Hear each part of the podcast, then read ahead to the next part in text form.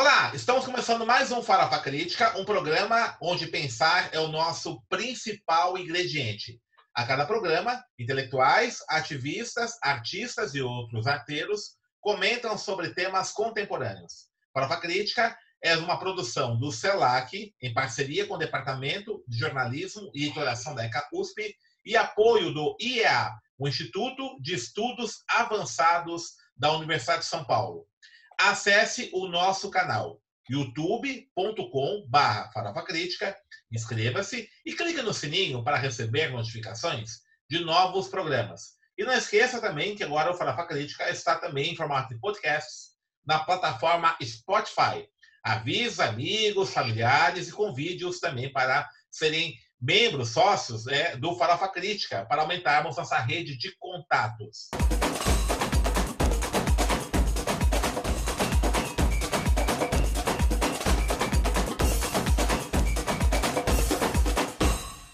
E o Farofa Crítica de hoje recebe a professora Andréa Neira. Andréa Neira é professora do IESCO, de Bogotá, e também membro pesquisadora do SED, Centro de Estudos de Desenvolvimento da Uniminuto Universidade Minuto de Deus.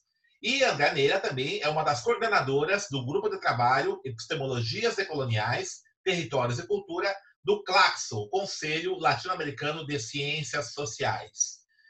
Andréia, é, é, um grande prazer estar contigo. Né?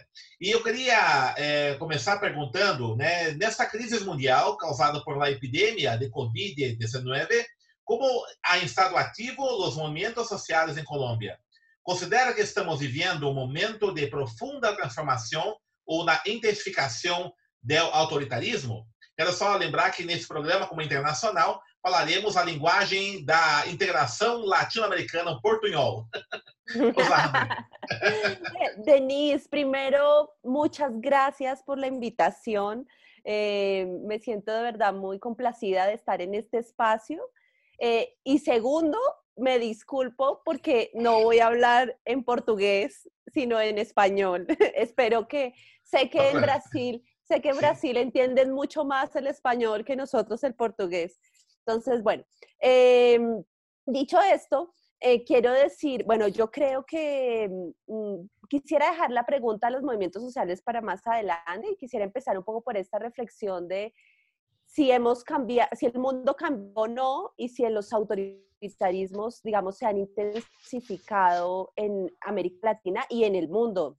Yo creo que en efecto el mundo ya no es el mismo eh, que era hace tres o cuatro meses, ¿cierto? Yo creo que se han transformado eh, las relaciones interpersonales, nuestras cotidianidades, eh, incluso las relaciones sexoafectivas. Yo, yo trabajo en temas de género eh, también y entonces yo creo que incluso nuestras relaciones sexoafectivas se han transformado, ¿cierto? Ya no podemos tener en contacto físico como antes, etcétera. Entonces yo siento que el mundo sí se ha transformado y ya no es igual. Creo que estas generaciones que vivimos en este momento histórico, nunca habíamos vivido algo como lo que hemos vivido, digamos, en, términos de salud pública, nunca antes en la historia, digamos, nuestra, eh, lo habíamos vivido.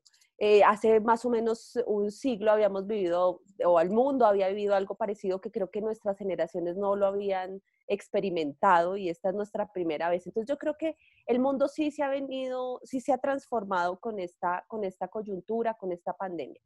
Em, sin embargo, bueno, y en términos del autoritarismo, yo creo que en América Latina los países realmente democráticos son una excepción, ¿cierto? Yo creo que a lo largo y ancho de América Latina hemos vivido, digamos, múltiples autoritarismos, incluso democracias disfrazadas, digamos, de democracias que realmente son autoritarismos, como en nuestro caso colombiano, que, siempre, que, que ha sido históricamente, no hemos tenido dictaduras en nuestro país, pero realmente han sido gobiernos autoritarios de derecha, incluso de extrema derecha, que han estado disfrazados de una democracia, de una pseudo democracia, ¿cierto? Entonces yo creo que en América Latina han sido, digamos, como eh, contadas las excepciones de la democracia en estricto sentido, digamos, de una democracia radical, eh, pero yo sí creo que en estos tiempos hemos evidenciado eh, también, y ya venía pasando con los, los gobiernos de Trump en Estados Unidos, de Bolsonaro en, en Brasil, digamos, un auge de unas de la derecha, ¿cierto? Un auge de la derecha que ya habían empezado a, a recortar derechos, a imponer sus, posiciones de manera bastante arbitraria.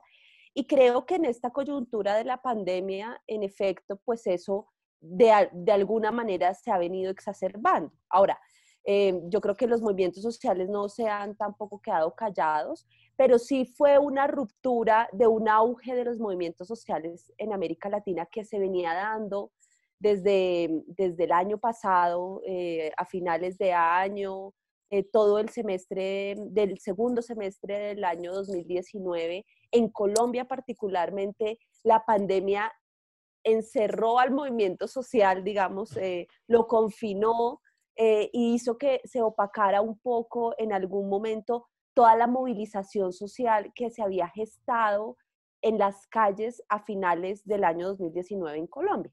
Entonces, bueno, esto digamos que sí tuvo un impacto en, el movimiento social.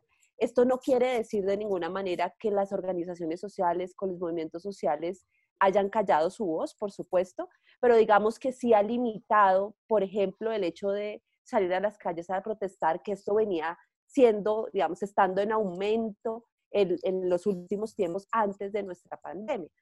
Ahora, yo creo que los autoritarismos se han visto desde diferentes, desde diferentes maneras, digamos. Los gobiernos han eh, tomado como excusa esta pandemia para tomar decisiones autoritarias en diferentes niveles, digamos. Por ejemplo, en términos económicos, ¿sí? Em, en términos de nuestras restricciones eh, de relaciones sociales, por ejemplo, también se ha visto un autoritarismo allí, ¿cierto? Em, eh, por ejemplo, en Colombia eh, ha, sido absurdo eh, un poco lo que ha venido sucediendo, porque incluso en este momento tan difícil de la salud pública, el gobierno de Colombia, que se caracteriza por ser muy corrupto, en todas las, en la mayoría de nuestros municipios, ciudades, ¿cierto? la corrupción no ha parado. ¿Cierto? Y los privilegiados y las élites de derecha que están en los poderes eh, se han aprovechado de manera impresionante de esta coyuntura y han sacado provecho económico, Denise, es, es, es, impresionante de cómo han sacado incluso provecho económico de esta pandemia, ¿cierto? Te doy algunos ejemplos un poco para, para, dar, para mostrarte cómo los autoritarismos eh, juegan desde diferentes eh, o con diferentes rostros, digamos. Eh, por ejemplo, esto que se disfraza de ayudas humanitarias o de entrega de mercados o de algún recurso de, para los estratos o las personas más pobres, incluso en la compra de mercados se favorece al sector financiero o se, favorece, se compran unos mercados a mayores precios para entregar a las poblaciones menos, menos favorecidas em, o se hacen transacciones para ayudas económicas donde los bancos son realmente los que ganan. El sector financiero incluso ha ganado en, en, en medio de esta pandemia. Entonces, eh, digamos que los sectores de derecha han favorecido y siguen favoreciendo a los sectores de la élite, a los sectores más privilegiados, ¿cierto? Em, de otro lado, por ejemplo, la corrupción es tan extrema en Colombia que se ha sabido ya de casos, por ejemplo, a los hospitales les entregan un recurso por em, las personas que fallecen por COVID-19 y han aumentado y han reportado incluso casos de fallecimientos que no tienen nada que ver con el COVID, los han reportado como COVID para recibir dinero por ese, por ese, por eso, por ejemplo o se han inventado algo que es absurdo, Denise, que es la hipoteca inversa. Em, como no sé si, si, has escuchado, no sé, entiendo que esto es una política que incluso em, está en Estados Unidos, ¿cierto?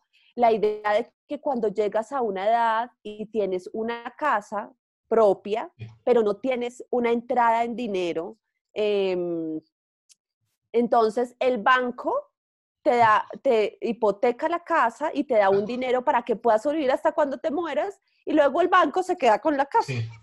E, esa, esa propuesta, incluso, eh, algunos, algunos políticos eh, brasileños eh, intentaron eh, aplicarse en Brasil también.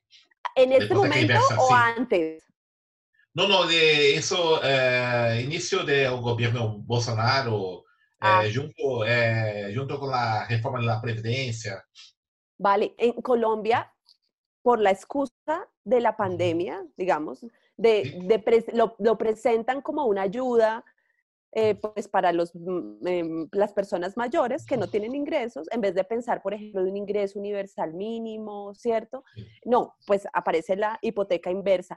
Entonces, todos estos juegos justamente de la derecha, eh, eh, que incluso a veces no son presentados como un total autoritarismo, eh, sino que son vendidos además como yo, realmente son, eh, digamos, expresiones de un autoritarismo que todo el tiempo está pensando en las grandes élites económicas y que está, digamos, como, como sigue subordinando, digamos, pues a los menos, a los menos favorecidos. Entonces, el autoritarismo en, en términos económicos, esa violencia económica, eh, eh, se, ha expresado claramente y ya se ha puesto mucho más en evidencia en este momento de, la, coyuntura, en esta coyuntura.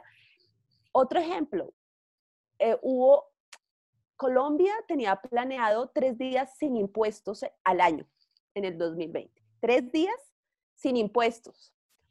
Ya pasó el primer día, que fue hace más o menos ocho días, poco más de ocho días, que fue el viernes libre de impuestos, ¿cierto?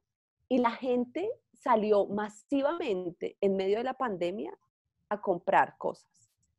Em, claro, bueno, una pregunta para, para nosotros, eh, nosotras como consumidores, consumidoras, pero es la política, es, mientras que se favorecen a las grandes superficies, em, a los, a los, a los em, vendedores ambulantes, eh, informales, ¿cierto? A los vendedores eh, informales se les arremeten las calles, se les golpea. Hubo una noticia muy conocida en Colombia porque unos policías golpearon a, a un vendedor eh, informal en la calle y le quitaron todas sus cosas para la venta, mientras un viernes eh, se dice que está libre de impuestos y no hay ningún problema en que los supermercados y las grandes superficies se llenen de gente que se pueden contagiar. Entonces yo creo que los autoritarismos, eh, digamos, logran eh, incluso parecer como no, como no autoritarios, ¿cierto? Como no autoritarismos, lo, que te decía, unas, de, unas democracias... Eh, es un autoritarismo de la democracia. De la, sí, unas, unos autoritarismos disfrazados de democracia que, que estos gobiernos de extrema derecha quieren presentarlos como buenos para nosotros eh, y que realmente pues están afectando y que realmente no están pensando en una justicia social o en transformaciones importantes eh, bueno, al menos así pasa en Colombia. Sé que, que en Brasil con, sí. con Bolsonaro eh, el asunto es, es mucho sí, más... la extrema derecha, sí. Eh, Andrea, uh, ¿usted considera que está en riesgo la democracia en la América Latina, las pocas experiencias? Eh, porque el capitalismo, eh, na forma que es hoy, eh, se opone a la democracia. Por ejemplo, como, como dice Achille Mbembe, que la, el capitalismo neoliberal eh, se opone a la democracia. ¿Usted piensa así también? El capitalismo, sí, por supuesto. Yo creo que, eh, y creo que e, este, esto, esta pandemia sí que ha sido una excusa eh, y, y yo no, bueno, yo creo que por un lado ha profundizado, pero también ha evidenciado las grandes desigualdades sociales que hay en nuestros países en América Latina. Eh, digamos que, que seguramente para, para, buena parte de la población no eran tan evidentes. Eh, digamos, pues la, la, población que no está pensando como nosotros, los intelectuales que estamos reflexionando sobre esto, sino la gente del común, eh, incluso le cree a los gobiernos de derecha en, en, Colombia, se le cree mucho a los gobiernos de derecha y creen que realmente gobiernan para el pueblo, ¿cierto? Entonces yo creo que que esta coyuntura sí ha mostrado mucho más, digamos, las desigualdades que no son nuevas, claramente, sino que vienen eh, de años atrás y que ponen en evidencia eh, eh, estas desigualdades y claramente pues el, el, el, COVID lo que hace es evidenciar que quienes mueren más son la gente pobre, la gente negra, las mm, mujeres que ejercen la prostitución, las trabajadoras domésticas, ¿cierto? Que son quienes tienen que salir en búsqueda digamos, de, mm, de, su, de su sustento, digamos, diario. En Colombia, eh, y, digamos que yo, no sé si ustedes saben, que, mm, que acá en Colombia hubo eh, diferentes momentos, digamos, de esto que han llamado pues el confinamiento, de encerrarnos en nuestras casas. Primero hubo un confinamiento, digamos, muy, muy estricto que empezó digamos, las restricciones empezaron el 11 de marzo, pero realmente el confinamiento estricto en Bogotá empezó el 19 de marzo, en Colombia el 25 y se extendió más o menos hasta el 11 de mayo. El 11 de mayo empezó a abrirse un poco ah, y se empezaron a abrir algunos sectores económicos, pensando en que esto, la economía no podía parar, aunque las feministas creemos que la economía nunca paró, por ejemplo, que el trabajo de cuidado y la economía eh, que llamamos, digamos, economía del cuidado siguió estando todo el tiempo, incluso se intensificó y, es la economía, digamos, que sostiene la vida de los seres humanos, ¿cierto? Eh, entonces, cuando se empezaron a abrir los, los mm, eh, digamos, algunos sectores económicos, pues lo que evidenciamos es que quienes salen a trabajar, eh, pues son las personas con, digamos, que tienen que salir, que transportarse, en el, en el transporte público, etcétera, pues realmente pues no son los grandes empresarios, sino son las personas más empobrecidas, ¿cierto? Que no pueden darse el lujo de estar confinadas en sus casas, sino que tienen que salir pues a, a, a, buscar su sustento, su sustento diario, ¿cierto? Eh, hemos sabido, digamos, como las feministas en Colombia hemos insistido mucho en reconocer, por ejemplo, la situación de las mujeres en, que ejercen la prostitución, también de las trabajadoras domésticas, que muchas incluso están en condiciones extremas de explotación, casi que de esclavitud, ¿cierto?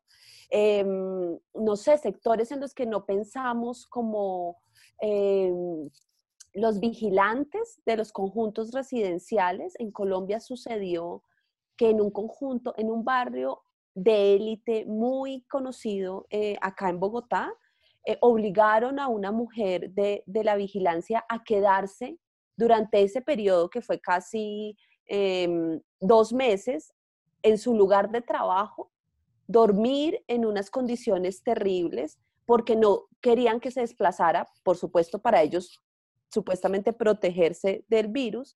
Em, entonces, digamos que eh, esto nos ha permitido ver la, explotación del capitalismo neoliberal, digamos, en su máxima expresión, eh, que seguramente era como, no era tan evidente para muchas personas. Por supuesto, nosotros sabemos que, que, que, el capitalismo lo que hace es explotar em, a las personas, el capitalismo neoliberal, eh, con todos sus procesos de flexibilización laboral, de recorte, em, de recortes em, financieros, ¿cierto? De, bueno, eh, digamos que, que, lo sabemos, pero esto ha mostrado, digamos, nos ha enrostrado como, como todo, todo lo que el capitalismo es capaz de hacer, ¿cierto? De cómo, em, eh, sí, eh, eh, las divisiones, las personas que más han muerto en nuestros países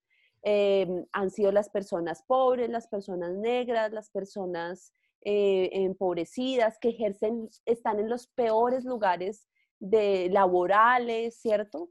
Entonces, sí, creo que definitivamente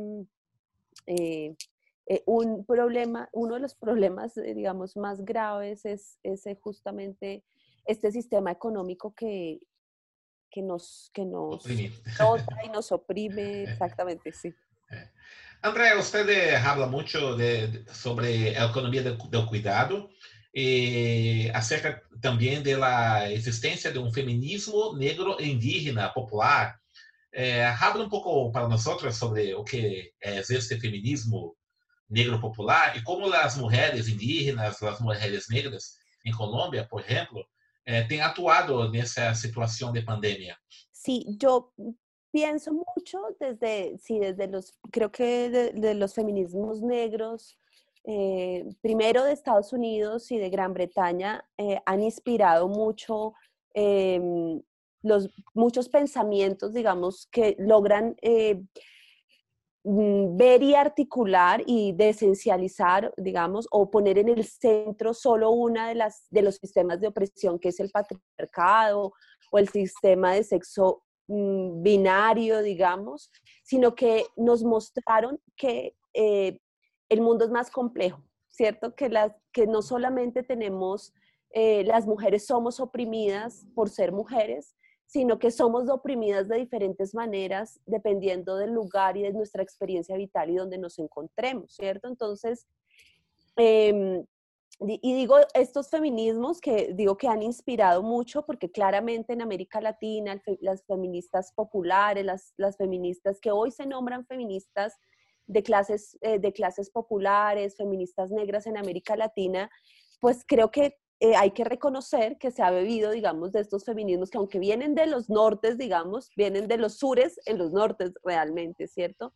De personas eh, y de mujeres que se veían también oprimidas por sus condiciones raciales, de clase social. Em, y bueno, pues claramente eh, en América Latina también han sido una, una inspiración para pensar estas articulaciones entre esos sistemas de opresión. Entonces, digamos que yo estoy como muy afín en mi pensamiento y en la manera como veo el mundo con estos feminismos, también muy cercana al feminismo postcolonial, eh, porque el feminismo poscolonial también nos muestra cómo opera el colonialismo, cómo el colonialismo nos constituye todavía hoy, eh, cómo se ah, tiene varias articulaciones, bueno, también, eh, por supuesto, desde los feminismos decoloniales y, y todas estas rearticulaciones de la colonialidad del poder hoy en nuestro tiempo, del imperialismo. Entonces, yo creo que estos feminismos nos ayudan a pensar, digamos, de manera crítica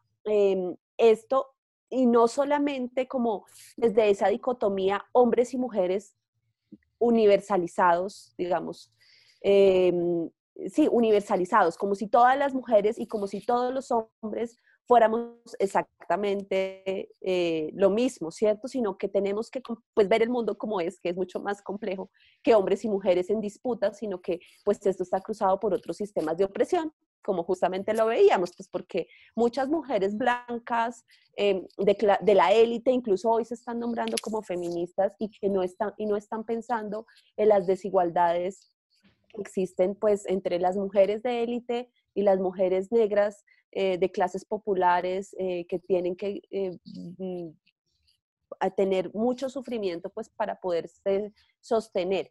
Entonces, digamos que con esa clave, en los últimos tiempos he venido pensando em, el tema de las economías feministas em, con excombatientes de las FARC y un poco, pues, podría hablar de muchas otras cosas. Bueno, en, en Bogotá se ha venido pensando un sistema, un sistema eh, distrital de cuidado, donde el movimiento de mujeres ha sido muy importante para, para que este sistema eh, de cuidado, digamos, que pueda darse, eh, digamos, a nivel distrital, es decir, que los cuidados dejen de estar en manos de las mujeres o que dejen de estar privatizados y que el Estado, digamos, asuma una responsabilidad sobre esa economía del cuidado también, ¿cierto? Porque esto tiene pues muchos impactos en la vida de las mujeres eh, porque tienen dos o tres, hasta tres jornadas laborales.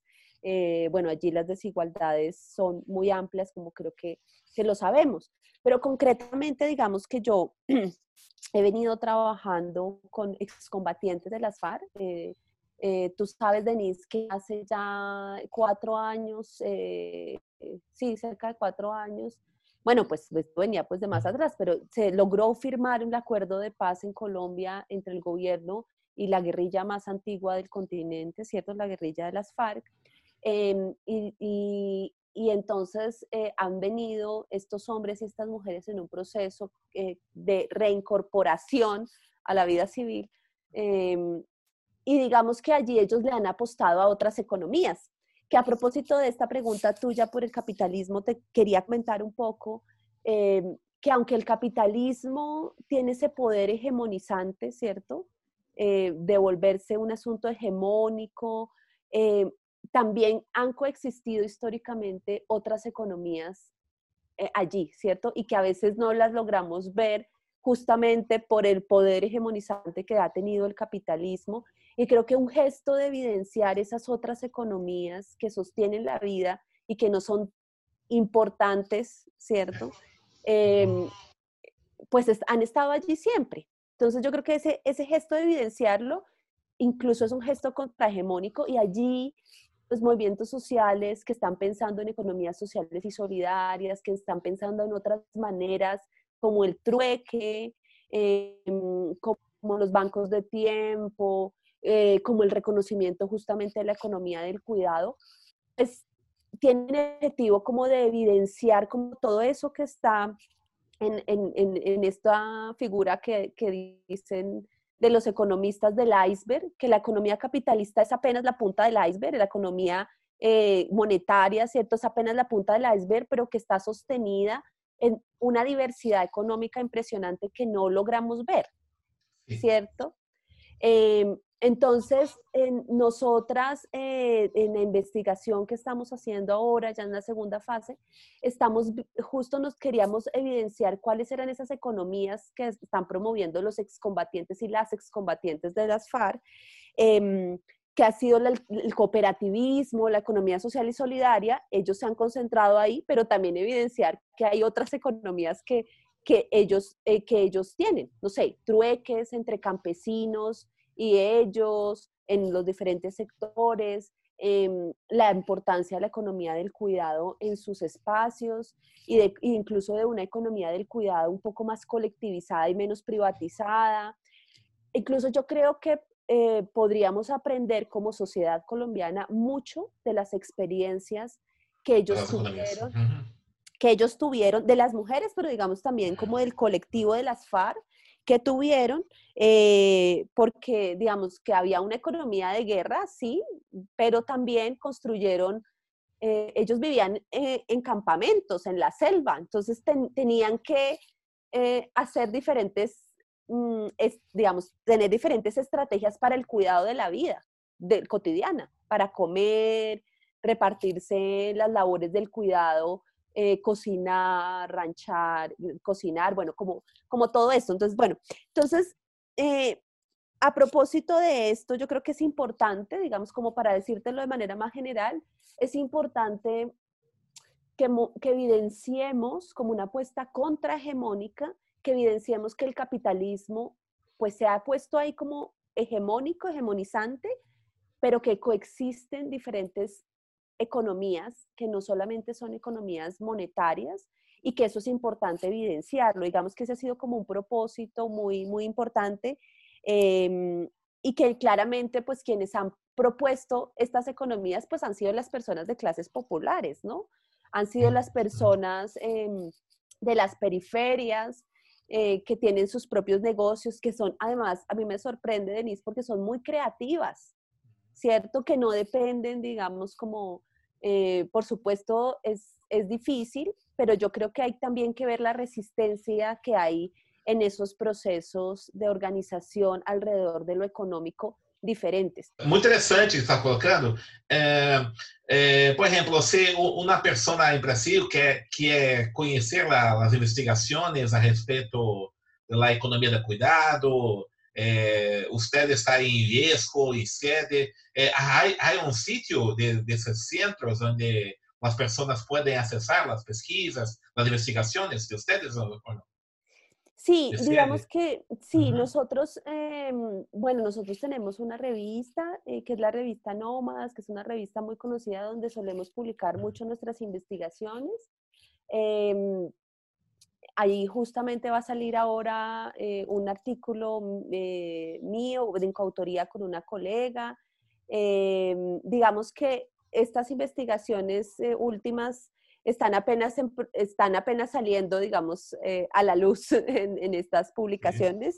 Em, entonces, ahí, digamos que en diferentes lugares, luego les podría compartir como, como estos lugares, pero la revista Nómadas es una revista donde digamos que publica, solemos publicar muchas de nuestras investigaciones. Es una revista como muy conocida también en América Latina eh, y en Colombia de ciencias sociales.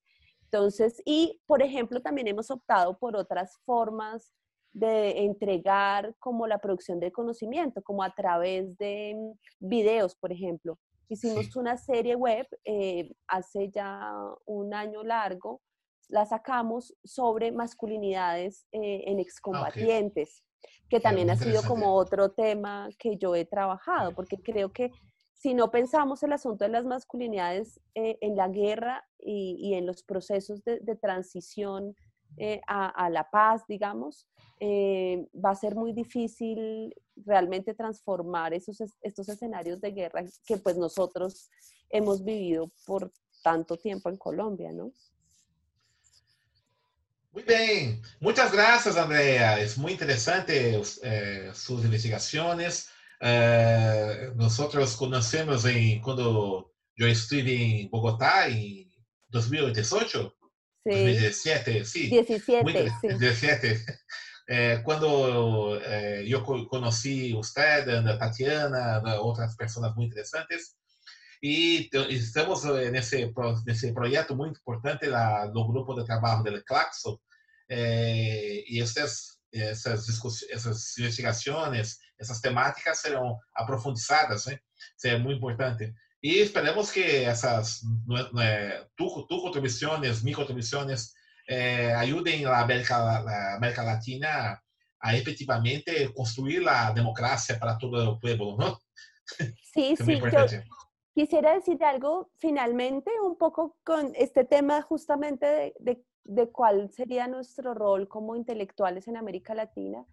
Yo creo que en este momento la universidad está en crisis yo creo que la universidad se ha volcado también mucho al, capitalismo cognitivo, em, a producir papers, em, por producir como si fuéramos máquinas que producen eh, materiales. O sea, creo que, que el capitalismo cognitivo tenemos que pensarlo hoy, pero digamos desde acciones concretas y esta posibilidad de conversar y de pensar con colegas en América Latina nuestros problemas em, de, es, es, fundamental, porque no creo que los intelectuales eh, o los académicos, digamos, de América Latina, quienes somos profesores universitarios, estamos ahí para producir como máquinas, eh, y creo que eso es lo que se ha, ha, venido dando en, en, América Latina. Por cierto, hay un, un, documental chileno muy interesante sobre de las transformaciones de la universidad y creo que sí tenemos un papel muy importante y creo que tenemos que yo no digo tanto como producir eh, conocimiento, sino más bien pensar conjuntamente con colegas en América Latina, que me parece claro. Y esa es la invitación del grupo de Claxo y de nosotros que seguimos pensando, intentando entender las complejidades de nuestra América Latina, ¿no? Sí. Muchas gracias, Andrea. É, graças por lá participar dessa entrevista. Esperamos que teremos é, é, em breve uma nova América Latina democrática para todo o povo, né? Que, e com certeza as suas contribuições serão importantes. Tá? Muito obrigado. Muitas graças, Denise, por a invitação. Um saludo. Encerramos mais um Farofa Crítica, que hoje recebeu a professora Andréa Neira, professora do IESCO, do SED, da, da Uniminuto da Colômbia, de Bogotá, que falou um pouquinho sobre feminismo, feminismos decoloniais e pós-coloniais, sobre a luta dos povos pela democracia na América Latina é, e sobre também né, as opressões que estão ocorrendo atualmente no nosso continente.